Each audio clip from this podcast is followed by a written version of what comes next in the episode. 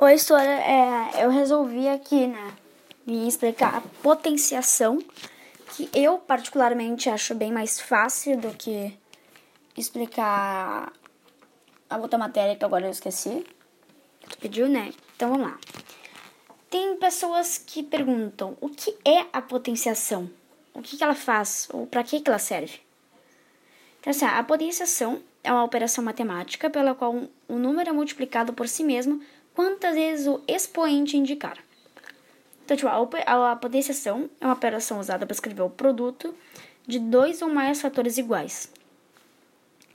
A potenciação é formada por três termos, né? A base, que é o número em si, né? O fator recorrente o expoente, que é que nos diz o que o, uh, o número de vezes que o fator é repetido, né, o que fica lá em cima pequenininho. E a potência, que é o resultado da de resolver a multiplicação. Então, no que der o resultado, tipo, 5 vezes 5 vezes não, 5 sobre 3 vai dar 125.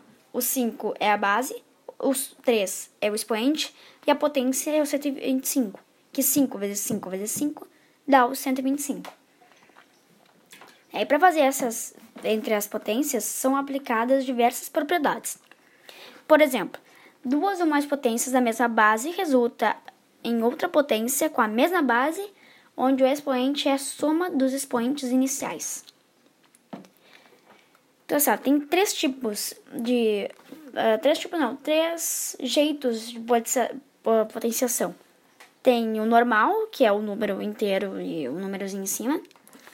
Tem o com fração, que é tipo 1 meio por 2, em cima elevado a 2. Vai ser 1 vezes 1, que é 1, 1, 1 que está em cima, que vai dar 1.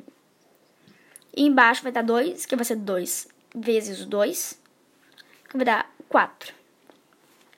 Uh, então é ele vezes ele mesmo. Então é 1 meio vezes 1 meio, que dá 1 quarto. E temos também a, a potenciação, que é o terceiro, que é o negativo, que é quando o númerozinho está negativo. Por exemplo, quando, sei lá, 1 meio tiver negativo, está por 2, só que negativo, a gente vai ter que inverter. Vai ficar, né, 2 sobre 1.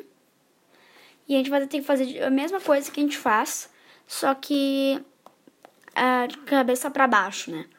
A gente vai fazer 2 uh, vezes 2, que vai dar 4, e 1 um vezes 1, um, que vai dar 1. Um. Então vai ficar 4 sobre 1. Um. É isso.